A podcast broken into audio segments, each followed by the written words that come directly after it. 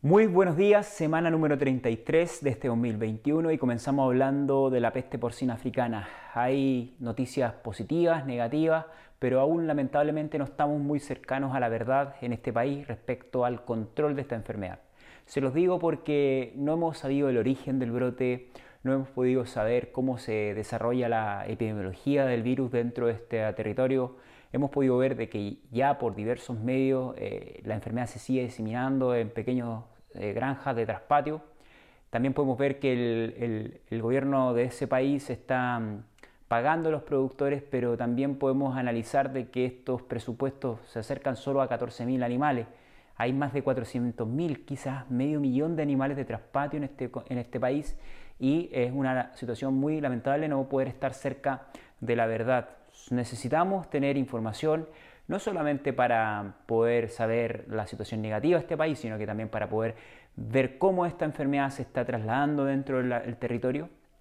y es algo sumamente negativo. Tenemos un comentario de nuestro eh, comentarista Denis de Pitri entre este tres desde Estados Unidos, que él anuncia de que la llegada de la peste porcina africana a Estados Unidos es muy alta. Eh, él menciona este comentario, el cual se los sugiero que lo lean, está en el texto de mi podcast y también de este video, el cual menciona que la posible vía está desde Miami. Hay muchas otras situaciones que están afectando a los productores de cerdo en Estados Unidos es esta incertidumbre que genera la llegada de la, de la posible llegada de la peste porcina africana a su país y también eh, la situación que está generando una cepa de PIRS que en este momento a Estados Unidos lo tiene con menos de un 10% del inventario de cerdo en el país los sacrificios se han reducido y por eso que también los precios han estado muy altos en el último tiempo.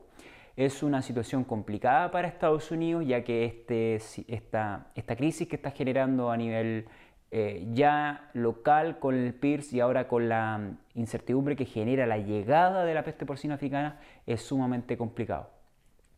Volviendo un poco a lo de República Dominicana, yo quisiera hacer un llamado a que a todos los veterinarios que estén participando allí ojalá puedan eh, compartir información, no videos de cerdos muertos, sino que cómo se encuentra la situación, si los gobiernos o si las autoridades sanitarias se encuentran tomando acción respecto a la situación. Hemos podido ver por ahí en medios locales, en esos medios que lamentablemente no llegan a la masa, he podido investigar de que hay eh, una oposición política que menciona que el presidente actual o el gobierno actual ha tenido personas en la autoridad sanitaria no competentes técnicamente para poder desarrollar esto, que incluso ya venían notificando o anunciando esta enfermedad eh, muy complicada hace dos, tres meses atrás. Es una situación complicada. Yo les digo que estos son comentarios que se encuentran en la web y que lamentablemente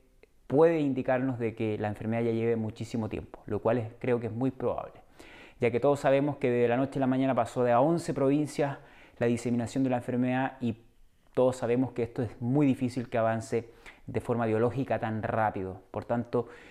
estos anuncios son complicados, eh, lo que anuncia Denis de también es muy complicado, lo que le está ocurriendo a Estados Unidos con el PIRS, esta nueva cepa de PIRS, es muy, muy complicado